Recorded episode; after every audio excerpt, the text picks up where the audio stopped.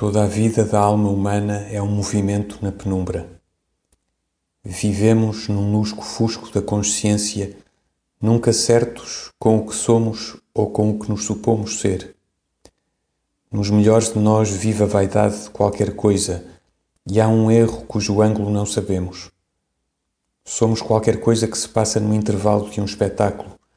Por vezes, por certas portas, entrevemos o que talvez não seja senão cenário Todo o mundo é confuso como vozes na noite. Estas páginas em que registro com uma clareza que dura para elas, agora mesmo as reli e me interrogo. Que é isto? E para que é isto? Quem sou quando sinto? Que coisa morro quando sou?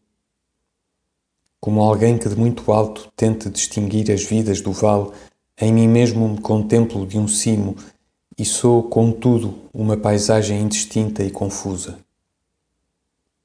É nestas horas de um abismo na alma que o mais pequeno pormenor me oprime como uma carta de adeus. Sinto-me constantemente numa véspera de despertar, sofro-me o invólucro de mim mesmo, num abafamento de conclusões. De bom grado gritaria se a minha voz chegasse a qualquer parte, mas há um grande sono comigo e desloca-se de umas sensações para outras como uma sucessão de nuvens, das que deixam de diversas cores de sol e verde a relva meio ensombrada dos campos prolongados. Sou como alguém que procura o acaso, não sabendo onde foi oculto o objeto que lhe não disseram o que é. Jogamos às escondidas com ninguém. Há algures um subterfúgio transcendente, uma divindade fluida e só ouvida.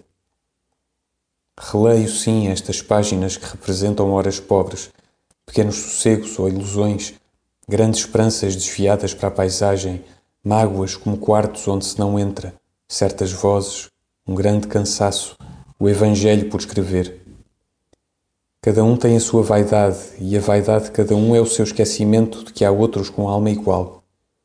A minha vaidade são algumas páginas, uns trechos, certas dúvidas. Releio? Menti. Não ouso reler. Não posso reler. De que me serve reler? O que está aí é outro. Já não compreendo nada.